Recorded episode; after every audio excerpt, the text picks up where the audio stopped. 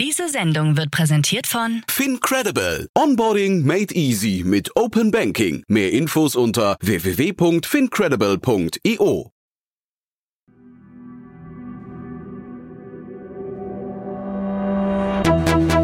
Startup Insider. Herzlich willkommen zu Startup Insider Investments und Exits. Mein Name ist Jan Thomas und das hier ist, naja, wie jeden Morgen das Format, in dem Expertinnen und Experten ihre Meinung kundtun zum Thema Finanzierungsrunden, Exits und zu allem, was wichtig ist oder wichtig wird, aus Sicht der Expertinnen und Experten. Und wir haben dieses Format Anfang des Jahres umgestellt. In der Vergangenheit war das immer nur ein Experte oder eine Expertin. Ab sofort sind wir hier immer zu dritt. Das heißt, zwei Expertinnen und Experten diskutieren mit mir über die eben genannten aktuellen Themenbereiche. Heute sind das Enrico Melles von Lakestar und zum allerersten Mal dabei Mina Kramer von Project A Ventures. Und wir haben einen Deep Dive gemacht, würde ich sagen, in den Bereich der autonomen Agenten. Da passiert gerade unglaublich viel. Wir haben uns einen Teilbereich rausgesucht, haben dabei drei wirklich sehr spannende Unternehmen besprochen, aber das Ganze eingebettet in die Marktentwicklung rund um das Thema AI und Autonomous Agents. Also wirklich ein super spannendes Thema. Jetzt, wie gesagt, im Gespräch mit Enrico Mellis von Lakestar und zum allerersten Mal dabei, wie gesagt, Mila Kramer von Project A Ventures. Viel Spaß dabei. Heute zu Gast Mila Kramer, ich bin Principal im Londoner Büro von Project A. Project A ist ein Early Stage Venture Capital Fonds mit Sitz in Berlin und London. Wir investieren zwischen einer und zehn Millionen Euro in Startups in ganz Europa, in verschiedenen Industrien und über Kapital hinaus geben wir unseren Companies Zugang zu 100 operativen Experten in verschiedenen operativen Funktionen. Und Enrico Mellis, ich bin Principal bei Lakestar. Lakestar ist ein Multistage VC Fund mit Sitz in Berlin, London und Zürich und wir investieren über alle Phasen hinweg in Startups aus allen möglichen Bereichen als Generalist.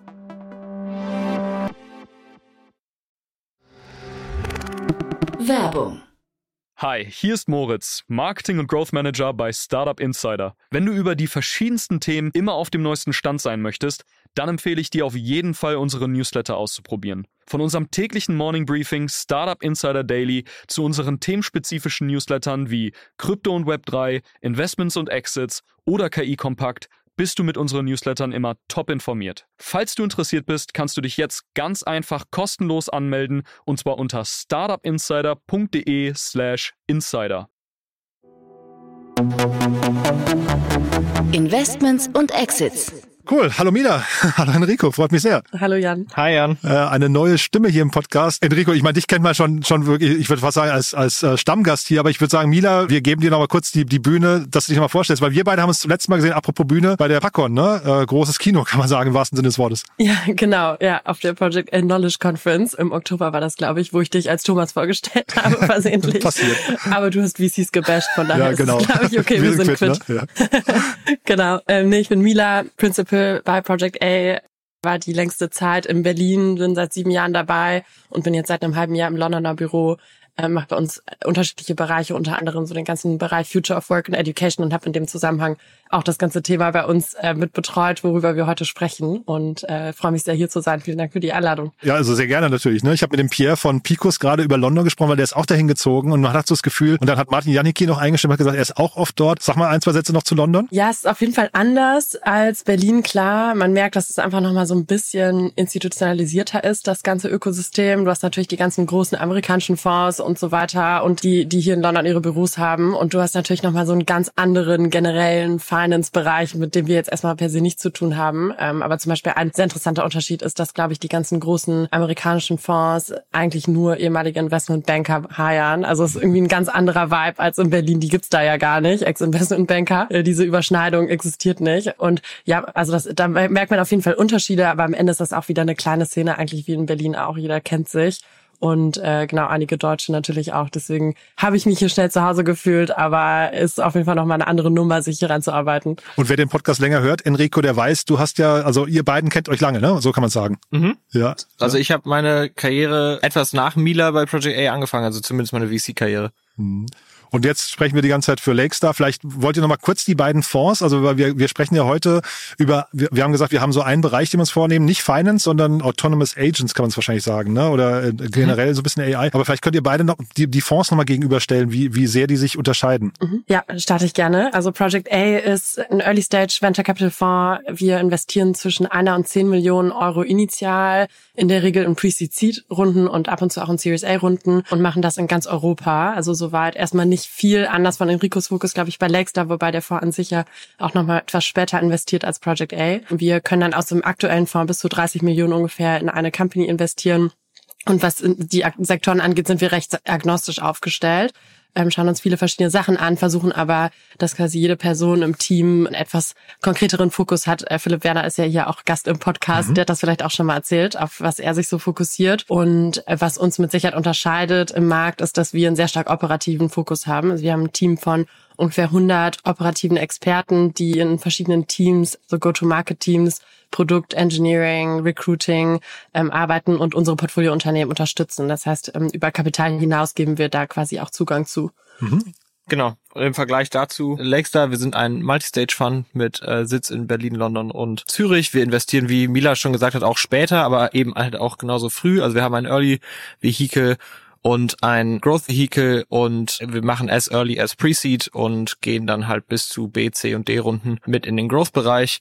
Wir machen das auch als Generalist, also wir sind thematisch auch nicht besonders eingeengt, haben aber so unsere Expertenteams, die sich auf bestimmte Themen äh, spezialisieren. Ich bin da so ein bisschen das Schweizer Taschenmesser für alles Early, also darauf, ich fokussiere mich also eher so ein bisschen auf die auf die Stage. Und genau, unsere unsere Differenzierung, um jetzt mal auf den Value Add äh, mit einzugehen, wenn Mila den schon so schön vorgelegt hat für Project A, bei uns ist es eher das regulatorische Thema. Also wir haben äh, der Muskel, den wir sozusagen als Firma trainiert haben, ist es, ähm, unseren Startups dabei zu helfen, helfen, die regulatorische Landschaft in Europa zu navigieren. Und das äh, fängt bei einem Advisory Board das äh, viele äh, Größen aus Politik und Wirtschaft beinhaltet, bis hin zu Venture-Partnern, die uns an der Seite ähm, unterstützen. Super spannend. Jetzt hast du gerade gesagt, ihr seid auch in later, later Stage, also BCD-Runden unterwegs. Jetzt bin ich mal gespannt auf euren Blick, ob diese Themen, die wir heute besprechen, jemals eine spätere Runde überhaupt erleben. Ne? Aber wobei, äh, ich glaube, Mila, du hast da zumindest bei einem Investment einen sehr klaren Blick drauf. Ja, ja. da bin ich natürlich sehr überzeugt von. genau. Aber lass uns mal so durchgehen. Autonomous Agents, ähm, also für mich sehr ungreifbar, weil es eigentlich noch relativ neu ist ist. Da entsteht gerade zumindest eine neue Welt, äh, eine neue Welle an Startups, ne? Jan, wir sprechen ja jetzt öfter schon über AI und wir haben natürlich auch viel ähm, in der Vergangenheit schon über OpenAI gesprochen und ChatGPT. Und ich glaube, was aber schnell klar geworden ist, ist, dass sozusagen eine ganze neue Produktwelt entsteht um das Thema Autonomous Agents. Und Autonomous Agents sind eigentlich Softwareprogramme, die eben auf Basis von Foundational AI Models eine Aufgabe, die du ihnen gibst, nehmen, daraus eine sozusagen Subaufgabenliste bauen, diese Subaufgabenliste selber angehen, dann wieder sozusagen ein, in, in einem Loop sich selber fragen, ob das jetzt weiter geholfen hat, was sie da gemacht haben, dann repriorisieren die diese Aufgaben und ähm, gehen halt zur nächsten Subaufgabe äh, immer weiter vor, bis sie am Ende halt hoffentlich dann äh, entweder das Ziel erreicht haben oder die arbeiten an einer, äh, an einer kontinuierlichen Aufgabe und arbeiten halt einfach immer weiter. Und das ist sehr, sehr spannend, weil das hat schon etwas von einem AI-Kollegen sozusagen, den man sich ins Team setzen könnte, äh, wenn man es mal ganz einfach runterbricht. Natürlich sind jetzt eben dementsprechend auf hunderttausende äh, Developer und Startups eben äh, sofort an den Start gegangen, um da ihre eigenen Autonomous Agent Systeme zu bauen. Also ich glaube grundsätzlich, was genau Autonomous Agents sind, da gibt's auch wahnsinnig viele Definitionen, verschiedene Definitionen online. Ich glaube, die sich auch vor allem darin unterscheiden, wie tiefgreifend oder wie breit dann diese Agents auch sind. Also es gibt so zum Beispiel im GPT-Store von OpenAI, sag ich mal, eher einfachere Agents, die dann irgendwie kleine Aufgaben erfüllen. Und dann gibt's andere Agents oder Firmen, die versuchen quasi wirklich End-to-End-Prozesse zu automatisieren. Aber da gibt's auf jeden Fall, also da fliegen sehr viele verschiedene Begriffe rum und da gibt's viele verschiedene Unternehmen in dem ganzen Bereich. Also es ist ein wahnsinnig breiter äh, breiter Space. Um es konkreter darzustellen vielleicht, also jetzt ein ganz simples Beispiel wäre eben eine Pizza zu bestellen oder einen Flug zu bestellen. Da gibt's halt eben Tools, die das können, weil äh, diese Agents haben eben auch Zugriff aufs Internet ne? und äh, unter Umständen auch Zugriff auf deine Kreditkarte, wenn du dir, äh, wenn du ihnen das gibst und können eben solche äh, solche einfacheren, nennen wir sie mal flacheren Aufgaben äh, ziemlich gut ausführen und dann gibt es eben komplexere Systeme. Da gibt es eine Company zum Beispiel in London, die heißen Honu, die wollen praktisch eine gesamte Firma bauen die praktisch autonom funktioniert. Also das wäre dann sozusagen das kompliziertere Ende des Spektrums. Ich hatte hier gerade ein wundervolles Gespräch unter anderem mit Lukas Leitner, mit einem Kollegen zum Thema Deep Tech. Da haben wir eben auch über AI gesprochen und habe mir danach jetzt diesen Rabbit R1 bestellt. Ne? Der ist ja eigentlich auch fast so eine Richtung kleiner Agent für die Hosentasche. Ne? Mhm. Ja, also weiß nicht, ob ihr den kennt, ne? Das ist so quasi so ein kleines Device, was jetzt vorgestellt wurde, glaube ich, auf der CES oder so. Ganz abgefahren. Also man hat so das Gefühl, mhm. dass, dass dieser ganze Markt explodiert gerade, ne? Ja, absolut. Da ist gerade so viel Aufmerksamkeit drauf, wie sie nur sein könnte und dementsprechend fließt auch so viel Geld rein und dementsprechend sieht man auch Woche um Woche das nächste große Announcement. Ich glaube, diese kleinen AI, also praktisch die, das Hardware-Ende der, der AI, ne, dieser Rabbit ist ja praktisch so ein kleines Hardware-Tool, werden schon äh, einen großen Hype jetzt erleben. Ich frage mich, ob die halten oder ob das nicht einfach ein Thema ist, was trotzdem Apple und so weiter aufgrund der Vorherrschaft auf der Device-Seite, ähm, dass die das einfach für sich entscheiden. Aber äh, trotzdem spannend. Ja, also es gibt halt einfach wahnsinnig viel Neues, glaube ich, in dem Markt. Es gibt äh, jede Woche, wie Enrico gesagt hat, neue Announcements. Dann äh, gibt sowohl Consumer Hardware, zum Beispiel, wie du es jetzt gerade erwähnt hast, dann gibt's eben Enterprise-Modelle und alles dazwischen. Und dann, dann passieren so Dinge wie irgendwie der OpenAI Dev Day, der dann wieder irgendwie tausend Ideen killt und Startups killt, weil sie dann doch irgendwie am Ende alles selber machen. Also da ist es, äh, ja, oder äh, muss man schon versuchen, irgendwie durchzusteigen und Hypothesen entwickeln. Und äh, das ist aber, die sind dann doch oft sehr instabil, auch weil einfach so viel in dem Markt passiert äh, permanent, dass es einfach sehr, sehr schwierig ist, da wirklich handfeste Hypothesen zu entwickeln. Hm. Ich will jetzt den R1 hier, den Rabbit, nicht zu sehr ausbreiten heute. Ich habe das bei Lukas schon äh, gemacht, aber Satya Nadella hat gesagt, also von Microsoft, hat gesagt, das ist die spannendste Hardware-Produkteinführung, die er je gesehen hat seit Steve Jobs mit dem iPhone. Und das fand ich irgendwie dann auch so ein, so ein Satz. Und das, wenn man sich die, die Vorträge anschaut, das ist ja so ein sagen wir, ein sehr unprätentiöser Chefentwickler, der das, der das vorstellt. Die, die Use Cases sind schon faszinierend und dann habe ich dann irgendwie gedacht, 200 Dollar ist dann irgendwie mal so für ein, auch wenn es keine Halbwertszeit hat, vielleicht dann irgendwie doch ein Spaß wert. Ne? Aber lass uns doch mal reingehen in die, in die Use Cases. Der Pip Klöckner sagt immer, AI, du brauchst die Distribution. Jetzt reden wir hier die ganze Zeit über so Standalone-Modelle. Schaffen die das überhaupt in der, in der, in der breiten Masse anzukommen oder wird das nicht hinterher so ein Thema sein? Wir haben es ja bei GitHub zum Beispiel gesehen mit dem Co-Pilot, dass man eigentlich so einen starken Partner braucht, der dann irgendwie so ein Thema durch, durchdringt. Es, es, es stimmt schon und ich glaube, die Frage kann man so ein bisschen einteilen, in was für, ein, für, für wen ist so eine Software dann eigentlich gedacht und wie sieht dann diese Distribution aus. Ich glaube, ein großer Teil, ich glaube, daher kommt auch das, was Mila eben gesagt hat, dieses Phänomen, dass alle rennen einem neuen Startup hinterher und zwei Wochen später kommt der nächste Release von äh, OpenAI oder einem anderen großen Player und äh, killt die dann alle.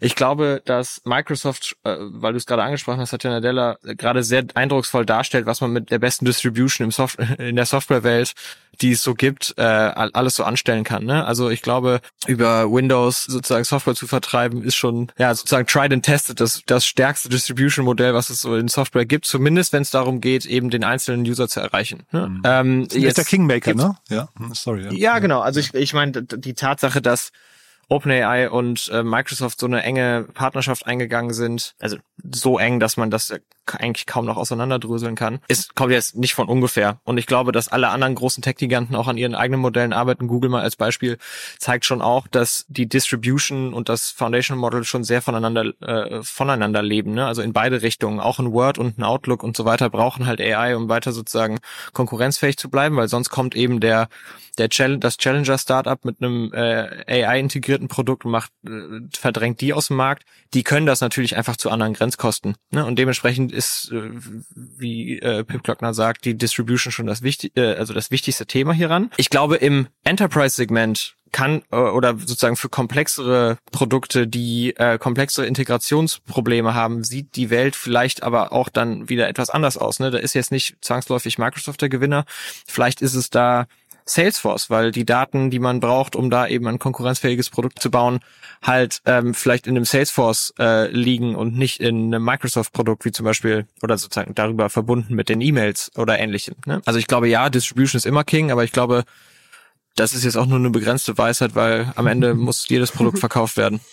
Ja, ich glaube, äh, um dem vielleicht noch hinzuzufügen, ein gutes Beispiel ist auch sicherlich AutoGPT, die quasi also einer der größten Player sind in diesem ganzen Autonomous Agent Space, die eine Open Source äh, Codebase äh, veröffentlicht haben und die in, auf GitHub nach dem Launch, meine ich, die bis heute am schnellsten wachsende Codebase äh, auf GitHub jemals waren. Die haben 12 Millionen US-Dollar eingesammelt und äh, wurden von jemandem initial veröffentlicht, der quasi Lead Game Developer ist bei einer Gaming Company, aber jetzt nicht die äh, Distribution vorher hatte. Also ich glaube, das zeigt auf jeden Fall, dass es, äh, dass es doch möglich ist. Und zu dem Salesforce-Kommentar, ich glaube, das ist auf jeden Fall immer ein Risiko, dass wenn du in, auf einer Database existierst, dass es dann natürlich sehr schnell passieren kann, dass diese Database sowas selber macht und dich dann obsolet, damit obsolet macht. Ähm, deswegen ist, schauen wir uns vor allen Dingen Unternehmen auch an oder Lösungen, die quasi über verschiedene Databases hinweg äh, Produkte bauen. Ähm, und da ist sicherlich Microsoft dann nochmal eine größere Bedrohung, aber über sowas wie Salesforce oder HubSpot, die da übrigens sehr, sehr coole Sachen selber machen,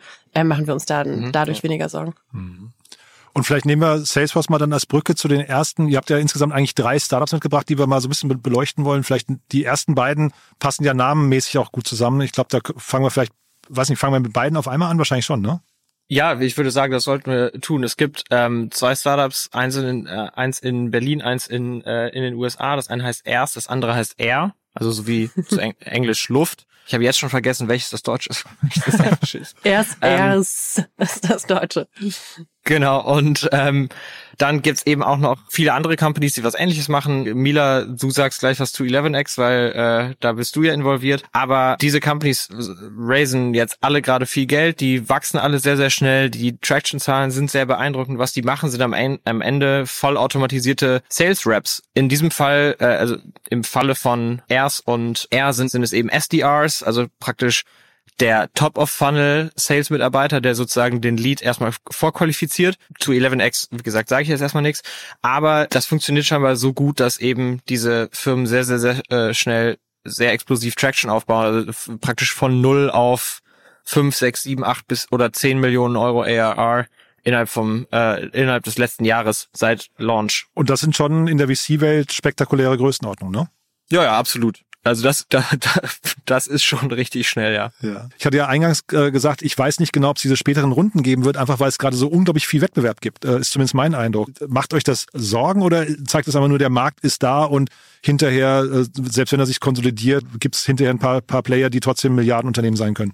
Also ich glaube, der, der Markt ist auf jeden Fall, ich meine, riesengroß. Also der ist wirklich endlos groß, äh, weil du natürlich dadurch, dass du jetzt zum Beispiel, wenn wir mal konkret über diesen Sales Use Case jetzt sprechen oder den Customer äh, Service ähm, Use Case sprechen, dann äh, ist das im Prinzip erlaubt das ja dann, wenn du effizienter Sales machen kannst und effizienter Customer Service machen kannst, erlaubt dir das ja auch viel stärker, das auch zu tun mit ähm, Kunden, mit denen du normalerweise, die du normalerweise rein Product-led gewonnen hättest, weil das einfach nicht, weil du dir das nicht hättest leisten können, da quasi auch äh, Human Interactions zu haben. Das heißt, das ist wirklich ein endlos großer Space, wo es auch ziemlich schwierig ist, den so zu segmentieren und sich zu entscheiden, worauf will man sich jetzt fokussieren, weil man könnte theoretisch wirklich eigentlich alles machen. Und dadurch ist da, glaube ich, prinzipiell auf jeden Fall Platz für mehrere große Player. Natürlich ist beim Thema Fundraising immer die ganz große Frage, wie unterscheidet ihr euch von anderen Playern im Markt? Wie verteidigt ihr euch langfristig gegen andere Player im Markt? Und wie stellt ihr sicher, dass der Login groß ist mit euren Kunden, dass die eben nicht switchen zu anderen Anbietern? Und ich glaube, im Sales Use Case, der ein sehr, sehr spannender ist, und da können wir ja gleich nochmal drauf eingehen, warum genau, ist es auf jeden Fall aber auch eine Gefahr, dass durch diesen Wettbewerb die, die, die dieser ganze Markt commoditized wird. Also beispielsweise aktuell kannst du halt noch sagen, ich automatisiere hier ein SDR, also ein Sales Development Representative end-to-end, -End, dem zahlst du normalerweise vielleicht inklusive Quota wie sagen wir mal 100.000 im Jahr und dann zahlst du mir jetzt 100.000 und ich bin aber doppelt so effizient. So funktioniert das halt ungefähr jetzt Pi mal Daumen aktuell. Und da gibt's natürlich eine Gefahr, dass die Firmen irgendwann sagen, wir zahlen jetzt pro qualifizierten Lead, weil SDAs machen ja im Prinzip Lead Qualification. Wir zahlen jetzt pro qualifizierten Lead irgendwie 0,01 Cent, weil hier gibt's natürlich noch, noch 100 andere Firmen, hm. die uns die auch bieten können. Also da muss man sich schon gegen absichern und kann da jetzt, glaube ich, nicht alle alles darauf verwetten. Startup Insider. Und du sagst, der Sales Use Case ist so spannend. Man sieht wahrscheinlich erstmal, weil ich hatte einen Artikel gelesen, dass jetzt viele auch sogar davon anfangen zu träumen, dass man sogar komplett automatisierte Firmen sich irgendwann vorstellen kann. So kleine Teams, die auch im E-Commerce oder sowas dann irgendwie so komplett alleine laufen. Aber sag doch noch mal ganz kurz, warum ist der Sales-Bereich so, so spannend? Also man muss sich natürlich, wenn man grundsätzlich diese Plattform oder die Technologie baut, dann kann man da ja auch, oder ist das Ziel auf jeden Fall, dass man die so von der Architektur baut, dass man auf der Basis dann alle möglichen Agents auch bauen könnte. Also nicht nur den Sales Use Case. Und da muss man sich natürlich Fragen. Äh, man hat jetzt Funding eingesammelt, man hat eine begrenzte Zeit bis zur nächsten Runde, womit startet man? Und da ist einfach der Sales Use Case ein extrem spannender, weil der äh, halt quasi an, Revenues gebunden ist. Ne? Also es ist ein wahnsinnig einfacher Sale. Du gehst zum Kunden, du sagst dir, ich mach dir doppelt so viel Umsatz oder generiere dir doppelt so viele Leads und du zahlst dafür, aber du weißt auch im Prinzip, das sind, das funktioniert natürlich besonders gut bei Firmen, die kürzere, simplere Sales Cycles haben, als jetzt bei Enterprise, äh, an Firmen, die an Enterprise verkaufen.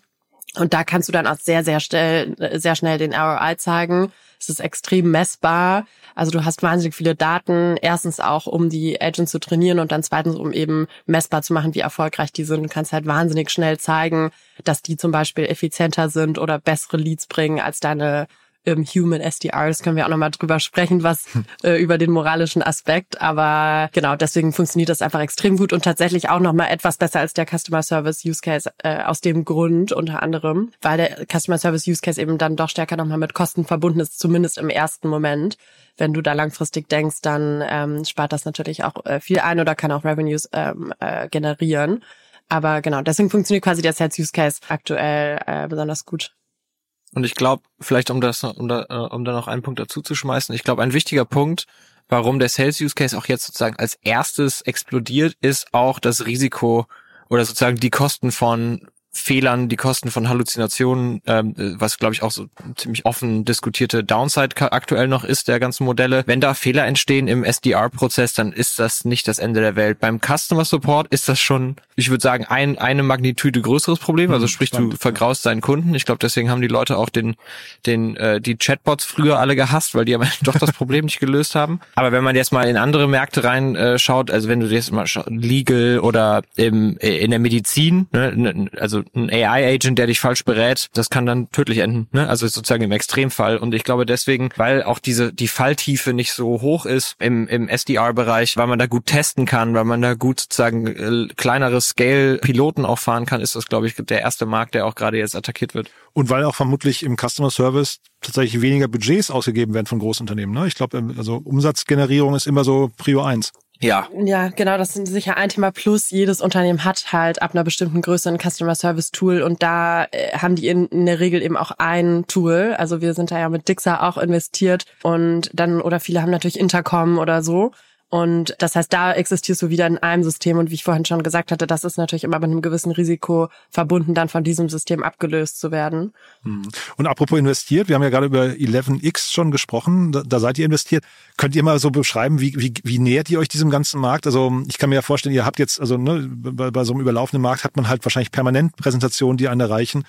Kann man da relativ schnell aussortieren oder muss man mit jedem in die Tiefe gehen, um zu verstehen, ob die doch magischer sind als andere?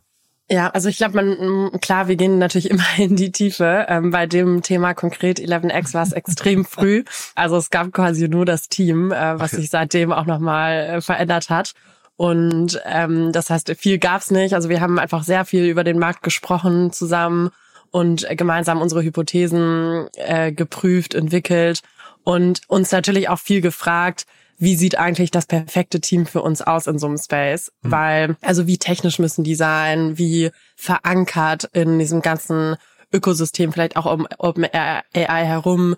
Ähm, also ich habe zum Beispiel auch eine Portfolio Company, wo ich im Board bin, äh, Ello aus den USA, die in San Francisco sitzen und der CTO ist äh, seit 15 Jahren in Stanford und ist da ganz eng mit diesem Ökosystem verbandelt und die haben als Advisor irgendwie Michael Auli, den so Head of Speech bei Meta und äh, also sind da einfach sehr, sehr eng dran oder sehr nah dran und das hat mich schon ziemlich beeindruckt, weil ich war dann da letztes Jahr und als ich weggeflogen bin, habe ich gedacht, boah, wir haben eigentlich keine Chance in Europa, weil du einfach so viel mitbekommst, wenn du da bist. Und dann hast du die ganzen Leute, die da in der Forefront sind als Advisor. Und dann haben die auch einen Professor in Stanford in Computer Science als, äh, als Advisor, mit dem ich mich unterhalten habe. Und der dann erzählt hat, was die da gerade alles, woran die forschen. Und dann denkt man echt so ein bisschen, man muss da eigentlich schon in der Nähe sein und dann da dran sein, um da einfach immer up-to-date zu bleiben. Entgegen was jetzt gerade äh, Keith Rabois gesagt hat, dass Silicon Valley irrelevant ist und keiner der besten ich will ihm da jetzt nicht falsch äh, die Worte in den Mund legen, aber auf jeden Fall hat er gesagt, keiner der großen Tech-CEOs war in Stanford. Naja, auf jeden Fall, ich glaube, da, so, da, und da muss man sich natürlich fragen, als europäischer Fonds oder primär europäischer Fonds, wie sieht eigentlich das perfekte Team für uns aus? Oder geben wir irgendwie komplett auf und sagen, das ist nicht, kommt nicht aus Europa? Und ich glaube, da ist einfach Execution schon wahnsinnig wichtig. Also ich glaube, es ist immer gut, wenn ein Team, und das ist eben bei Ello auch der Fall, so ein bisschen äh, zwischen Foundational Layer und Application Layer sitzt und auch Foundational Dinge entwickelt und nicht nur rein Application Layer. Das macht das natürlich dann schon verteidigbarer und differenzierter. Auf der anderen Seite ist Execution einfach wahnsinnig wichtig und ich glaube, da ein Team zu haben, was äh, da einfach extrem stark drin ist, gerade so auf dem C-Level oder im Gründerteam, das ist, äh, glauben wir dann am Ende doch einfach äh, das Wichtigste. Plus du hast natürlich noch dieses ganze Thema Data Sovereignty, wobei 11x jetzt konkret zum Beispiel auch sehr, sehr aktiv in den USA ist. Hm der Ali Albasas von Inkit hat, die sind ja auch rübergezogen mit ihrem mhm. Headquarter, der hat auch irgendwie gesagt, dass das Wichtigste für ihn ist eigentlich ganz nah dran zu sein an den KI-Entwicklern, die du da halt eben auf einer Konferenz triffst. Er hat dann irgendwie erzählt von so einer Begegnung, wo dann irgendwie so ein GPT-4-Entwickler dann irgendwie im Foyer saß und hat sich immer daneben gesetzt und hat ihm plötzlich alles gezeigt. Und das hat die Elisabeth Lorange von, von Oxolo auch erzählt. Also das ist, glaube ich, diese Brücke ins Valley zu bauen, dort, wo im Prinzip der, der Nukleus vielleicht gerade ist, ähm, ist wahrscheinlich schon wichtig, ne? Ja, also ich fand das ganz interessant, weil ich schaue mir bei uns auch viel oder habe viel auch Education Investments gemacht bei uns und mir den Bereich sehr, sehr genau angeschaut. Und meine Hypothese ist immer, dass die so der Longtail an Universitäten über die Zeit aussterben wird und immer weniger relevant äh, wird. Aber diese hm. Top-Universitäten werden natürlich immer weiter verstehen, das ist nochmal ein Thema für einen anderen Podcast, ja, aber ähm, aber äh, trotzdem war jetzt sage ich mal vor äh, diesem Frühling der LLMs letztes Jahr die Relevanz von Stanford als Institution, glaube ich, schon runtergegangen und auch für den ganzen für das ganze Startup-Ökosystem. Aber das hat jetzt, glaube ich, wieder gezeigt, wie wichtig das dann doch ist. Und die Relevanz von Stanford ist, glaube ich, dadurch jetzt wieder extrem gestiegen. Auf der anderen Seite ist das, glaube ich, auch immer eine Perspektive von Leuten, die dann jetzt in die USA gegangen sind. Die sagen halt immer ganz gerne, dass das irgendwie super wichtig und anders und toll ist. Und das stimmt sicher auch. Aber ich meine, wir sind natürlich sehr, sehr bullish auf Europa und es geht auf jeden Fall auch so. Sind aber alle im Storytelling-Modus wahrscheinlich, ne? Genau. ja, genau. Du, vielleicht mal ganz kurz zum Geschäftsmodell. Das wollte ich nochmal fragen. Wie, wie sind denn die Geschäftsmodelle? Du hast gerade gesagt, die sind so ein bisschen vielleicht perspektivisch under attack, also so die, die Margen und so weiter. Aber ich hatte zum Beispiel versucht bei 11x, ich wollte, da gibt's einen Button, der heißt Hire Alice, so heißt die mhm. Sales Rep, die man da äh, hiren ja. kann. Dann kommt man aber auf eine Kontaktseite, wo man sich eigentlich nur ein Produktdemo dann buchen kann. Ist das alles Enterprise Sales? Ähm, ja, also bis ja, bisher ja, und das ist eine Strategie, strategische Entscheidung, ob man auch Product-led Growth macht oder nicht. Also Product-led Growth bedeutet ja im Prinzip, dass du dann dich jetzt einfach online äh, auf deren Website anmelden könntest ähm, und dann selber starten könntest, also so wie das zum Beispiel bei AutoGPT der Fall ist. Und das äh, ist dann oder geht dann natürlich wieder mit einem eigenen äh, gro relativ großen Customer Service slash Success Aufwand einher und ist auch einfach nochmal also das Produkt erfordert dafür nochmal andere Features und da ist einfach Fokus extrem wichtig. Ich meine, äh, das war jetzt eine zwei Millionen US-Dollar Runde. Da müssen wir uns natürlich auch entscheiden, was wollen wir jetzt beweisen, was ist uns am wichtigsten. Und deswegen ist das bisher komplett äh, sales-driven. Da nutzen sie natürlich auch ihr eigenes Tool für. Man muss aber sagen, dass bisher eigentlich so viel Inbound bekommen haben, dass, dass wir noch wirklich gar nicht eigentlich Zeit hatten, aktiv selber Outreaches zu machen. Ach, aber genau, das, äh, ja, aber da, da ist natürlich, finden konstant Überlegungen statt, äh, gerade auch um das Geschäftsmodell, also wie ich eben schon gesagt habe, momentan funktioniert das eher so, dass man sich den ROI anguckt anhand von, was kosten deine SDRs und ähm, das daran so ein bisschen matcht. Aber da gibt's natürlich viel Überlegung. Da gibt's, glaube ich, gerade, das ist überhaupt ein sehr, sehr spannendes Thema aktuell, Pricing von B2B-Software. Da äh, kann Enrico sicher auch noch was zu sagen äh, wo wir gerade viele Überlegungen äh, oder oder viel Veränderung sehen und weg von dem ganz klassischen Software as a Service Subscription Modell und hin zu okay, wie kann man eigentlich sicherstellen, dass man in den Account reinkommt und den dann expandieren und viel mehr Richtung auch Usage-Based, aber nämlich dieses klassische Pay-per-Seed, äh, weil du willst ja die Leute trotzdem incentivieren, dass das Produkt so breit wie möglich in der äh, Firma auch benutzt wird. Aber halt eben, okay, wie kannst du eigentlich Usage-Based pricen? Und das ist natürlich im Übrigen bei dem ganzen Thema Autonomous Agents auch wahnsinnig wichtig, weil du zahlst natürlich immer noch sehr, sehr viel Serverkosten oder Pro äh, Processing Cost. Und das ist auch gerade bei dem Thema Voice, was er in den USA ja auch macht, was wahnsinnig spannend ist, aber echt ein Problem, weil das einfach so, so teuer ist. Und äh, ja, und da muss man sich natürlich gut überlegen, wie, was ist da das Geschäftsmodell dahinter. Kannst du was zu den Kosten sagen? Sind die transparent oder ähm, muss man sich da anmelden, um die Kosten zu erfahren? Weil ich habe kein Pricing gesehen. Also du sagst gerade Usage Base, aber ähm, also gibt's da einen Indikator? Du hast ja vorhin so, so 100.000 Dollar gesagt pro Jahr. Ja, also die äh, das Pricing ist sehr sehr abhängig vom Account. Das ist auch so ein Grund, warum wir Sales machen ähm, und aktuell kein Product-led Growth, weil äh, wir halt sagen, okay, wir wir pricen schon sehr dynamisch anhand vom Account, anhand der, was wir denken, was deren Willingness to pay ist. Also die Spanne ist da recht breit, aber es geht auf jeden Fall schon bis zu 100.000 oder drüber in ERA pro Kunde. Wahnsinn. Ähm, also nicht durchschnittlich natürlich, aber es gibt da einige, einige Kunden, die in der Größenordnung liegen. Enrico, äh, Mila meinte ja gerade, du hast, das war ja so eine Steilvorlage zum Thema Pricing, B2B-Software, wie sich verändert.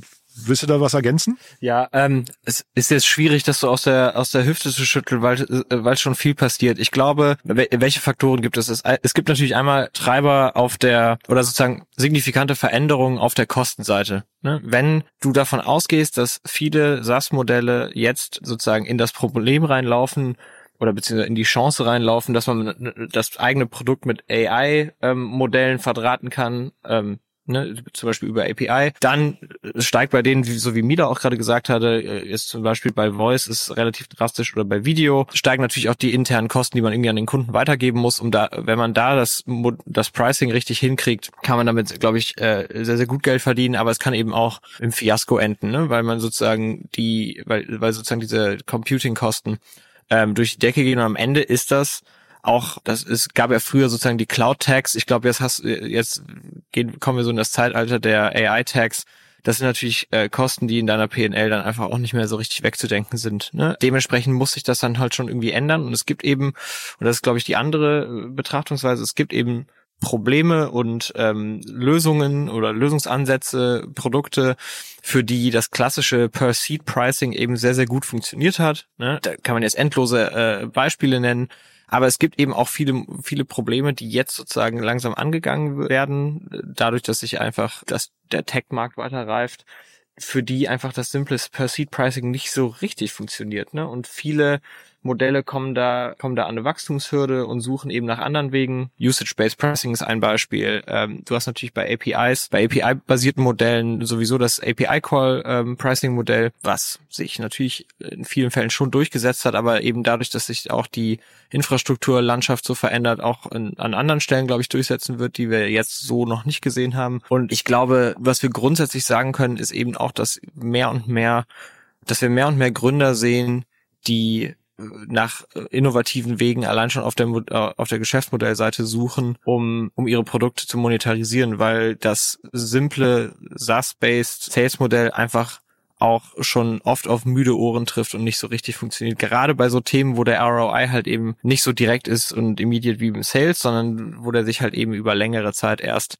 über Produktivitätssteigerungen deiner Mitarbeiter oder ähnliches ähm, widerspiegeln kann. Und da kann man jetzt endlos in die Tiefe gehen, aber grundsätzlich würde ich sagen, dass das simple SaaS-Pricing in vielen Fällen einfach nicht richtig, ähm, nicht richtig funktioniert und daher viele Varianten davon jetzt äh, sich gerade so absplittern. Mhm. Ist das hinterher schwierig zu kalkulieren für ein Startup, wenn du halt so Usage Base hast, dass du eigentlich gar nicht weißt am Anfang des Monats, was, was mache ich hier für einen Umsatz mit dem Kunden? Weil bei dem normalen Seed-Based ist es ja relativ leicht. Ne? Da habe ich ein Subscription-Modell, das läuft dann wie, weiß nicht, zwölf Monate. Da kann ich sehr gut kalkulieren. Wir hatten ja vorhin hier über die ARA-Entwicklung gesprochen, bis zu 10 Millionen und sowas. Das kriege ich ja auf einer Usage Base gar nicht so hin, ne? Ja, also interessanterweise hast du natürlich jetzt viele Startups, die genau das eben nicht mehr haben, weswegen sozusagen Public Markets oder sozusagen Late-Stage-Investoren eigentlich Software ähm, so spannend fanden, nämlich lange vorhersehbare, um, also, also lange in die in die Zukunft vorhersehbare Umsatzentwicklung. Äh, und wenn du sozusagen Volatilität mit äh, wieder wieder einlädst ins Geschäftsmodell, sinkt natürlich auch wieder die Attraktivität dieses äh, dieses Geschäftsmodells etwas. Also das hat schon das hat schon großen Impact auch auf die Planbarkeit von solchen Firmen. Also gerade jetzt mal äh, gutes Beispiel sind viele Startups im Energiebereich, die halt sozusagen die Flexibilität, also die steigende Volatilität der Energiepreise und die damit entstehende Nachfrage nach Flexibel Flexibilität angreifen. Gerade die leben natürlich dann davon, dass sie diese Flexibilität noch ausnutzen und, da, und das monetarisieren, aber das birgt natürlich auch das große Risiko, dass man das eben falsch tun kann ne? und dass man da auch daneben greifen kann und auf einmal in der PNL ein großes Loch wiederfindet. Äh, also da sehen wir schon auch ja, durchaus steigende Dynamik an der Front. Ich glaube, da, da gibt's auch auf jeden Fall kreative, im Softwarebereich so ganz kreative Modelle. Ähm, und da kann man auch sehr viel lernen, glaube ich, von den großen Unternehmen. Also zum Beispiel, was ein, eine ganz spannende Strategie sein kann, ist, dass du Credits verkaufst äh, am Anfang des, des Jahres und dann sagst, ähm, hier, wir verkaufen jetzt sagen wir für 100.000 Euro Credits und wenn du die am Ende des Jahres nicht aufgebraucht hast, dann können wir drüber reden, woran das lag und was wir machen können, um damit du die nächstes Jahr brauchst, äh, oder, äh, damit du nächstes Jahr wieder 100.000 Euro bezahlst sozusagen. Aber das ist dann so ein, so ein bisschen, dann stellst du sicher, dass die trotzdem im Voraus zahlen für ein Jahr, dass es planbar ist für dich und gleichzeitig die aber das Gefühl haben, dass sie irgendwie Usage-Based bezahlen. Also da da kann man schon kreativ werden. Deswegen ist das, glaube ich, auch so ein spannendes Thema. Müssen wir, glaube ich, nochmal fast eine eigene Folge zu machen zum Thema ja. Pricing. Ne? Ist ja wirklich super spannend. Ähm, wir sind schon eigentlich ähm, über die Zeit, aber vielleicht nochmal ganz kurz, welche Bereiche kommen denn hier als nächstes? Wir haben jetzt über den Sales-Bereich gesprochen, Customer Support ein bisschen angesprochen. Enrico, du hast vorhin gesagt, so Legal und solche Geschichten sind natürlich relevant. Seht ihr noch so blinde Flecken, wo ihr gerade das Gefühl habt, da müsste noch mehr entstehen? Ja, also ich glaube, wir schauen uns eigentlich so oder nähern uns so Enterprise Software äh, auf zwei Arten an. Einmal, dass wir sagen, wir schauen uns die P&L von einem typischen Enterprise-Unternehmen an und gucken, okay, was sind die größten Kostenblöcke und wo kann man irgendwie über Automation und AI ähm, Einsparungen machen und das äh, und die andere Kategorie ist sozusagen, okay, wie kannst du den Umsatz steigern? Das ist jetzt eben sowas wie Sales. Und auf dem äh, im Kostenblock, auch wenn das sich dann vielleicht etwas schwieriger verkaufen lässt, wie ähm, Revenue Generating Automation gibt's auch wahnsinnig spannende äh, Themen, wie zum Beispiel jetzt so ein Deploy, was Atomico gerade gemacht hat, die so IT Backoffice äh, Sys-Admin Automation machen. Wenn man sich zum Beispiel mal ServiceNow als Unternehmen anschaut, ist wahnsinnig spannend. Die gibt's schon so lange und ich glaube, da gibt's einiges äh, auch noch zu tun. Also das, äh, das ist auch ein sehr spannender Bereich. Genau, und ich glaube, die, die andere Herangehensweise ist sozusagen vertikal spezifisch zu schauen. Ne? Also wir haben ja gerade letzte Woche mit Patrick von Fundamental gesprochen, mhm. der sich ja sehr, sehr, sehr stark auf ähm, Construction als äh, Arbeitsfeld äh, fokussiert, aber es gibt eben endlos Industrien, das stimmt nicht. Es gibt nicht endlos Industrien, aber es gibt auf jeden Fall viele Industrien, die ähm, so speziell sind und äh, in denen auch die Data Pools so abgetrennt sind vom, vom, vom, vom Rest der Landschaft sozusagen, als dass man dort große Firmen bauen kann und eben auch sozusagen sich seine verteidigbare Nische sucht. Ne? Das könnte jetzt sein, Legal ist jetzt, glaube ich, noch sehr, sehr breit, äh, Finance auch sehr, sehr breit, aber so Healthcare, Logistik, Education, was Mila eben angesprochen hat, Agriculture, Real Estate, äh, Gaming ist auch sehr, sehr spannend, weil ich glaube, da passiert auch gerade sehr, sehr viel, aber du kannst da, da kannst du weiterspinnen, ne? Von von Journalismus zu auch Public Market, also Public Markets im Sinne von äh, Governmental Markets, ja, gibt's glaube ich schon noch sehr sehr viele auch Industrien, in die man sich reindrehen kann und dort ähm, sehr, sehr spannende Software-Companies genau für den für diese Industrien eben bauen kann. Ich lache nur bitte alles außer Medien, ne? Medien bitte in Ruhe lassen. ja, ja. ja. Genau, das ist dann nochmal der ganze moralische Aspekt, den wir ja, noch genau, diskutieren das müssen. Eine aber eigene das, Folge, ne? Genau, genau, das ist eine eigene Folge, ja. ja. Aber ähm, vielleicht nochmal äh, ganz kurz, äh, weil du gerade sagst Legal, Enrico, ist das, ist das dann hinterher wieder Legal in der Breite oder ist das dann auch wieder Platz für Nischenplayer, die dann sagen, ich mache dann zum Beispiel nur, ich weiß nicht, international internationales Handelsrecht oder sowas. Ist das also, ist das quasi dann ein Markt oder sind das wieder Teilmärkte?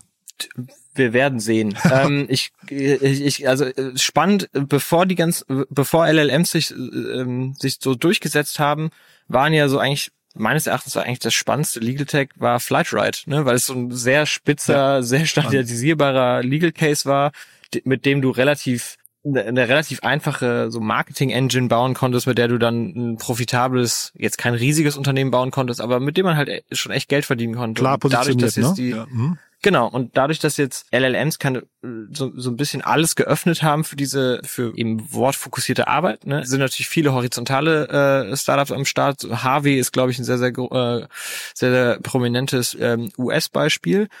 Ich kann mir aber auch vorstellen, dass es innerhalb des Rechts sozusagen bestimmte Abgrenzungen geben wird und kann, in denen eben ähm, die Produkte nicht dann perfekt funktionieren, so wie die halt als One Size Fits All gebaut werden. Allerdings muss ich schon sagen, wenn es jetzt zu nischig ist, hätte ich meine Sorge, dass ein horizontaler Player eben gerade so im Rechts, äh, im, im, also im Legal-Bereich kommt und das alles schluckt.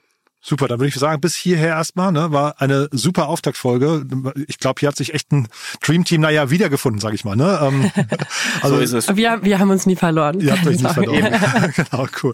Also hat mir großen Spaß gemacht. Dann sage ich vielen Dank und freue mich aufs nächste Mal. Vielen Dank, Jan. Danke, Jan. Bis dann, ne? Ciao. Ciao.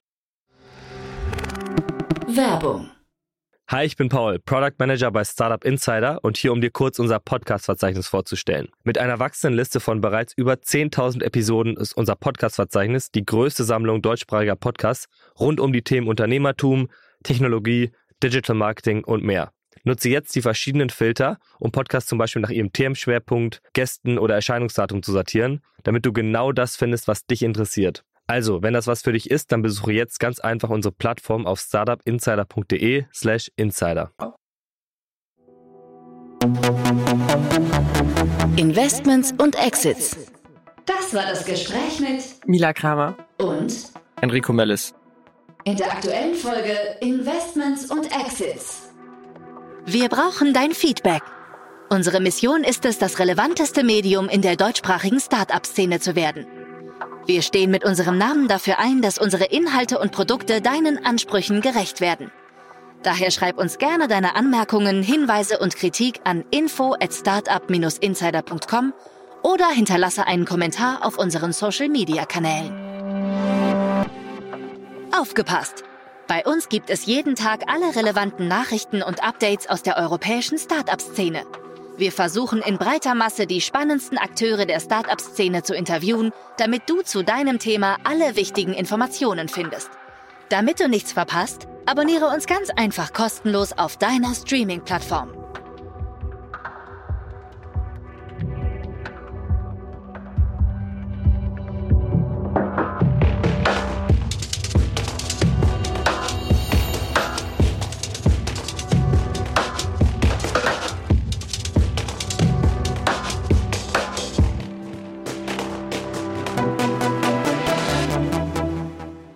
Diese Sendung wurde präsentiert von Fincredible. Onboarding made easy mit Open Banking. Mehr Infos unter www.fincredible.io.